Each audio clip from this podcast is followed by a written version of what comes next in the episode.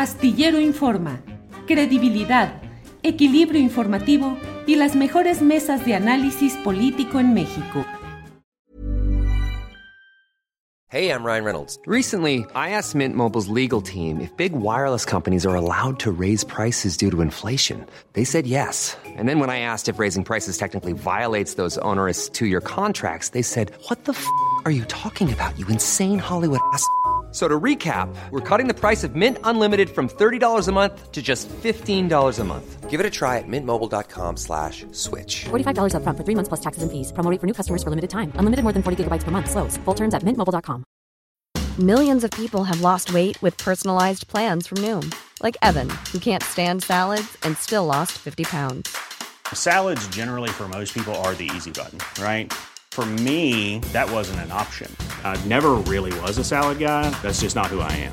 But Noom worked for me. Get your personalized plan today at Noom.com.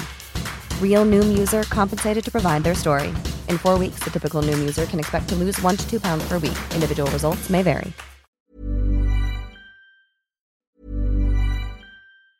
Many of us have those stubborn pounds that seem impossible to lose, no matter how good we eat or how hard we work out. My solution is PlushCare.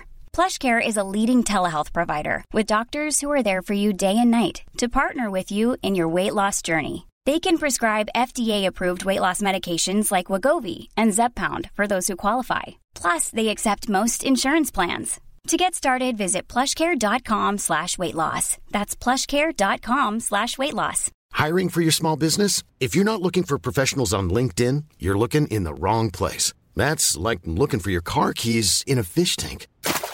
LinkedIn helps you hire professionals you can't find anywhere else, even those who aren't actively searching for a new job but might be open to the perfect role. In a given month, over 70% of LinkedIn users don't even visit other leading job sites. So start looking in the right place. With LinkedIn, you can hire professionals like a professional. Post your free job on linkedin.com slash people today.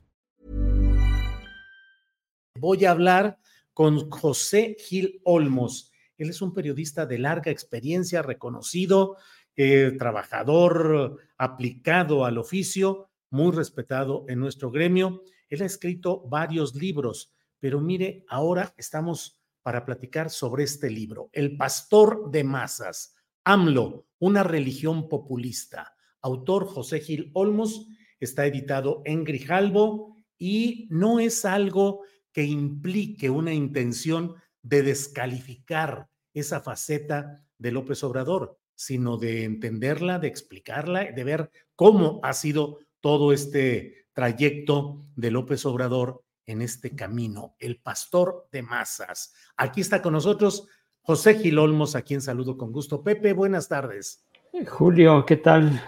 ¿Me, ¿Sí me escuchas bien? Te escuchamos bien, Pepe, Ah, muy bien. excelente. Imagen y sonido muy bien.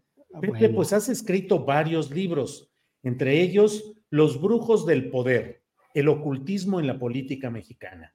Otro, La Santa Muerte, la Virgen de los Olvidados.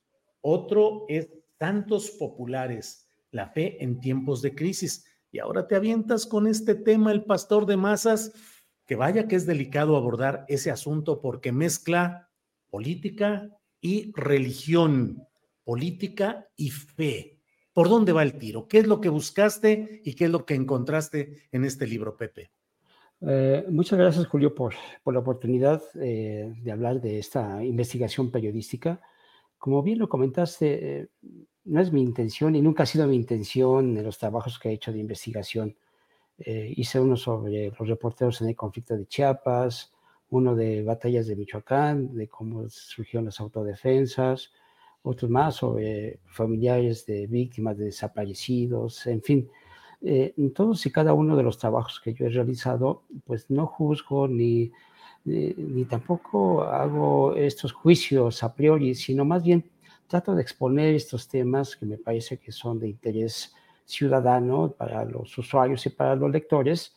Y en este caso, eh, pues es una exposición, es una descripción y es una forma de ver a, a Andrés Manuel López Obrador, a, nuestro presidente, eh, con, un, con, una óptica creo que diferente en el sentido de que, pues, eh, desde hace tres décadas, algo así, que yo identifiqué, cómo es que ha tenido este, esta utilización de pues, distintas, eh, digamos, epifanías o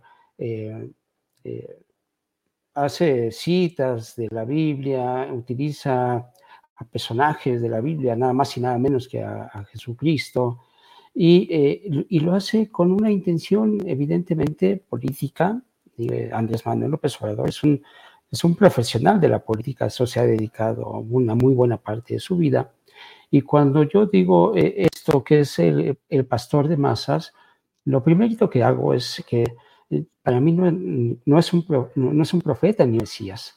De hecho, eh, recordarás, Enrique Krause hablaba de que era el Mesías tropical. me parece que es un, un desatino completo, porque pues en principio lo califica como Mesías, me parece que es incorrecto, y después tropical, que aún más eh, esta descalificación usando lo que en algún momento eh, hemos visto el determinismo geográfico, de decir que dependiendo de dónde naces y dónde te desarrollas, es como eres, y ese determinismo geográfico ha sido utilizado para sustentar este, teorías racistas terribles en la historia, pues eh, yo digo que no, que más bien eh, es, un guía, es un guía en el sentido de que está guiando a, a, un pueblo, como él bien lo comenta, a un pueblo de una estadía o de, un, de estadio, perdón, de, eh, pues de pobreza, marginación, corrupción, etcétera, y lo quiere llevar en el camino hacia un eh, a, una, a una situación, una condición completamente distinta que él menciona muy bien, que se llama bienestar. Y, eh, y cuando hago esta revisión periodística que eh, viene desde finales de 92, 93, con su primera gran, digamos, acción que lo catapulta como un líder social a nivel nacional, que es esta caravana que realiza desde Villahermosa hasta la Ciudad de México en protesta por uno de estos tantos eh, fraudes electorales en Tabasco, pues él eh, bautiza, por así decirlo, esta gran acción como el éxodo por la democracia. Y es a partir de ahí como que yo empiezo a hacer esta revisión de cómo es que ha utilizado eh, estas referencias y ha utilizado a la religión, a veces cristiana, evangélica, católica, y cómo lo ha utilizado en los momentos que más lo necesita para tener estos apoyos populares, para justificar algunos programas sociales y evidentemente para pues eh, una cuestión electoral.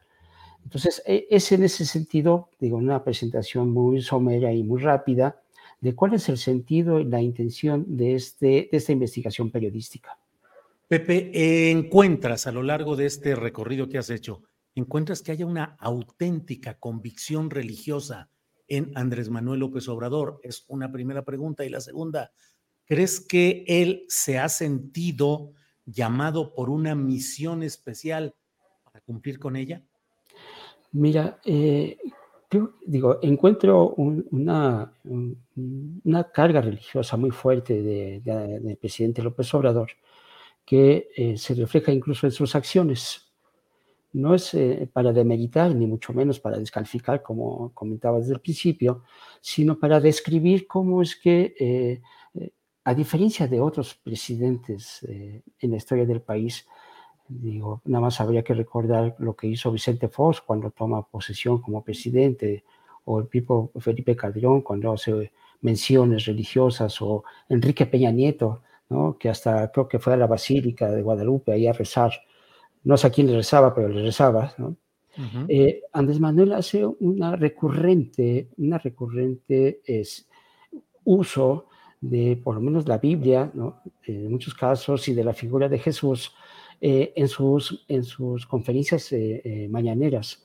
Pero no solamente eso, sino que en esta presencia, digamos, de la religión, ya en, la, parte de gobierno, pues le dio la apertura muy amplia y muy fuerte a los grupos evangélicos eh, en varios de sus programas, en uno de ellos en la Secretaría de Bienestar, nada más y nada menos que en este proyecto de Jóvenes con Futuro. De hecho, eh, parte de la familia de Arturo Farela, que es el líder de Confraternice, que es una de estas agrupaciones evangélicas, está dentro de esta estructura de, gobierno y eh, están impulsando estos programas. O sea, sí, sí veo como mucha claridad, a diferencia de otros presidentes o de otros gobernantes, cómo es que está presente eh, este uso de la religión en, incluso en programas de, gobierno. Y, la, y, la, segunda pregunta que me parece que es interesante, eh, y, y, siempre con referente siempre a fuentes documentadas o fuentes eh, de primera mano, eh, sin descalificar evidentemente las fuentes, porque además se, se, se, corroboran, eh, es que Andrés Manuel creo que sí se ha sentido destinado para tener un papel fundamental en la historia del país. Y me parece que en este, digamos, en este sentido, el, el hecho mismo de que él plantee una cuarta transformación histórica, solamente, o sea, del mismo, del mismo calado ¿no? que la independencia con Miguel Hidalgo, con la reforma con Benito Juárez o la revolución con Francisco y Madero, la cuarta transformación encabezada por él en sí misma ya eh, implica esta, esta idea de que tiene un, destino, digamos, un destino manifiesto, por así decirlo, ¿no? Es una barbaridad lo que digo, pero sí siento que él, se ve a sí mismo eh, destinado a ser esta enorme cuarta transformación que está planteando con su gobierno y me parece que no solamente en este sexenio, sino que tendría una continuidad, por lo menos para el próximo sexenio, si es que las cosas que vemos ahora en la contienda de los partidos eh, para el 2024 se mantiene como, como lo estamos observando. Entonces sí creo en las dos partes ¿no? que hay una amplia y una presencia importante no solamente en la parte de creencia, sino también en la aplicación de políticas de, gobierno, en la parte religiosa, y él mismo creo que sí se siente con esta, eh, con esta misión histórica de encabezar esta, esta enorme transformación que está planteando para el país. Pepe, ¿has logrado esclarecer si López Obrador pertenece o participa alguna iglesia específica, algún credo, algún ritual específico. Es decir, lo mismo lo vemos siendo padrino en una ceremonia católica de un empresario eh, papelero de Durango y participando López Obrador como padrino ya, ya en el poder, eh, que lo vemos eh, cerca, o según lo que ha dicho el propio Arturo Farela, orando adentro de Palacio Nacional con grupos evangélicos, o lo vemos eh, participando en procesos de limpias, de saumerios, de ceremonias de corte indígena. ¿A cuál mm, credo, a cuál iglesia, a cuál denominación religiosa crees que realmente pertenece López Obrador? Mira, creo que eso es una de las grandes preguntas más importantes ¿no? que nos hacemos desde hace mucho tiempo eh, observando precisamente cómo es eh, la acción y la conducta del presidente en, estas distintas, digamos, escenas religiosas o de creencia. Eh, hace poco me lo preguntaban igualmente un especialista, Bernardo Barranco, que exactamente la misma pregunta. Yo le decía que para mí es tan carismático López Obrador que incluso no lo podríamos clasificar dentro de una sola, eh, digamos, ruta o una sola religión, sino que comparte eh, eh, este tipo, ¿no? La, evangélica reuniéndose con esta gente de Confraternice, recibiendo una oración, además públicamente le pone la, mano en la cabeza y está, está rezando, él mismo está rezando para que nos vaya bien, pero al mismo tiempo, digo, no es casual, ¿no? el, hecho de que le llame Morena a su partido con una referencia directamente a la Virgen de Guadalupe y en esa tradición católica cristiana de México, bueno, podríamos decir que es católico cristiano, pero él mismo dice, yo soy, eh, soy seguidor de Jesucristo en el sentido de que es un luchador social. Entonces vemos en Andrés Manuel López Obrador esta, estos matices tan distintos y tan diferentes que precisamente yo creo que lo hacen singular singular como persona, ¿no? con todas estas eh, mezclas de creencias y, y, al mismo tiempo como un personaje muy singular ya como gobernante y como presidente de, del país. O sea, ningún presidente en México había hecho estas expresiones religiosas tan evidentes y tan normales que al mismo tiempo que va a la Cámara de Diputados eh, convertida en el Palacio Legislativo para asumir eh, constitucionalmente el papel de presidente de la República y minutos después lo vemos en el Zócalo en una de las ceremonias tradicionales en las cuales millones de mexicanos lo vimos cómo asumía el bastón de mando y le hacían toda esta limpia para las malas vibras.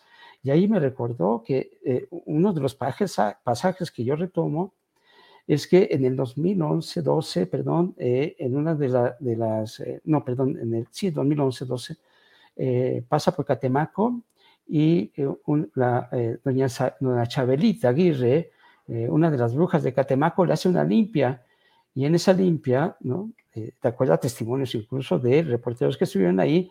Le dice que lo va a proteger de su principal enemigo, que era Carlos Salinas de Gortari, ¿no?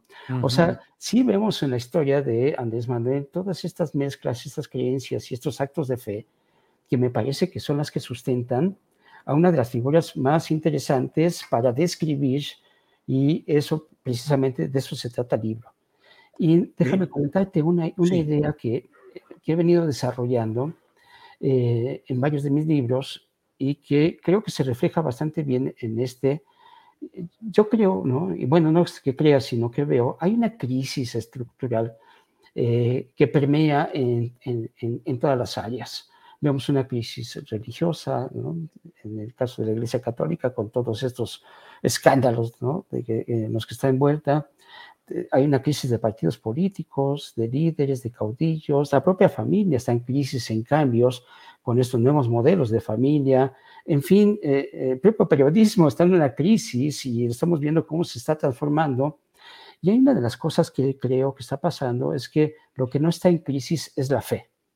Mm. La fe me parece que es totalmente al contrario y la fe se está eh, fortaleciendo y una de las hipótesis que yo planteo es que en el 2018 una muy buena parte de los 30 millones de votos que tuvo Andrés Manuel López Obrador fue un voto de fe y de esperanza, en el sentido de que yo voté por él y votamos para que en este acto de esperanza y de fe nos fuera mucho mejor, que cambiara muchas, muchas cosas que han estado muy mal.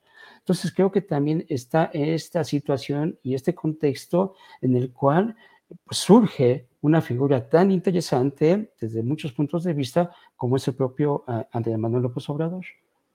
Bien, Pepe. Pues te agradezco mucho la oportunidad de platicar acerca de tu más reciente libro, El Pastor de Masas, AMLO, una religión populista, editado por Grijalbo. Vieras cuántos comentarios hay por aquí. Mira, Alejandro González, sí, este, dice que esto es un infomercial. No, no es infomercial.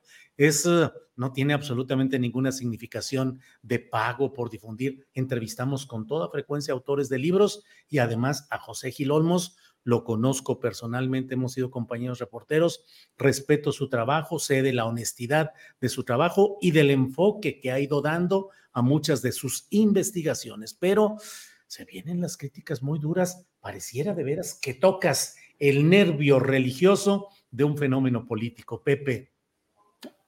No, me, imagino, Julio, y yo lo que les digo, eh, cuando me hacen estos tipos de comentarios, les digo, miren, eh, lean el libro, eh, hagan, hagan un, juicio eh, no a priori, sino a posteriori, eh, miren ¿no? las, las, las, cosas de una manera pues, diferente y no olvidemos nunca que como sociedad y evidentemente como periodistas debemos de tener y mantener una visión crítica siempre, siempre, siempre, independientemente de quién está en el gobierno, porque de esa manera vamos a seguir creciendo como sociedad.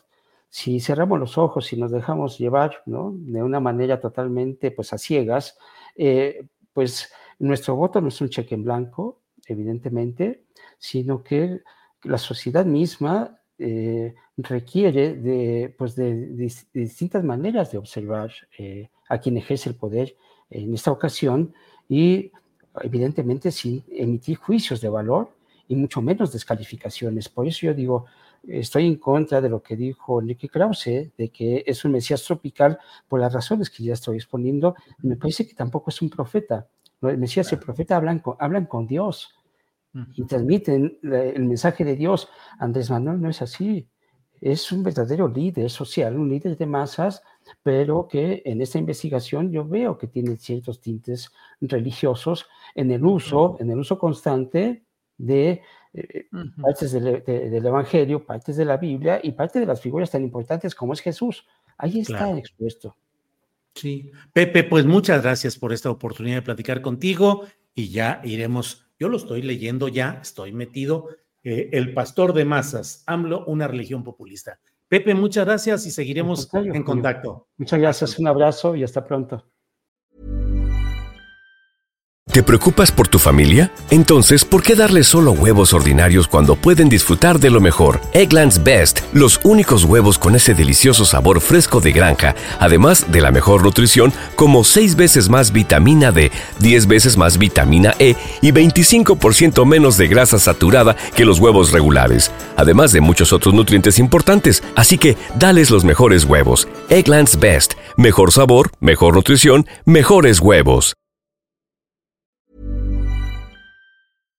Para que te enteres del próximo noticiero, suscríbete y dale follow en Apple, Spotify, Amazon Music, Google o donde sea que escuches podcast. Te invitamos a visitar nuestra página julioastillero.com.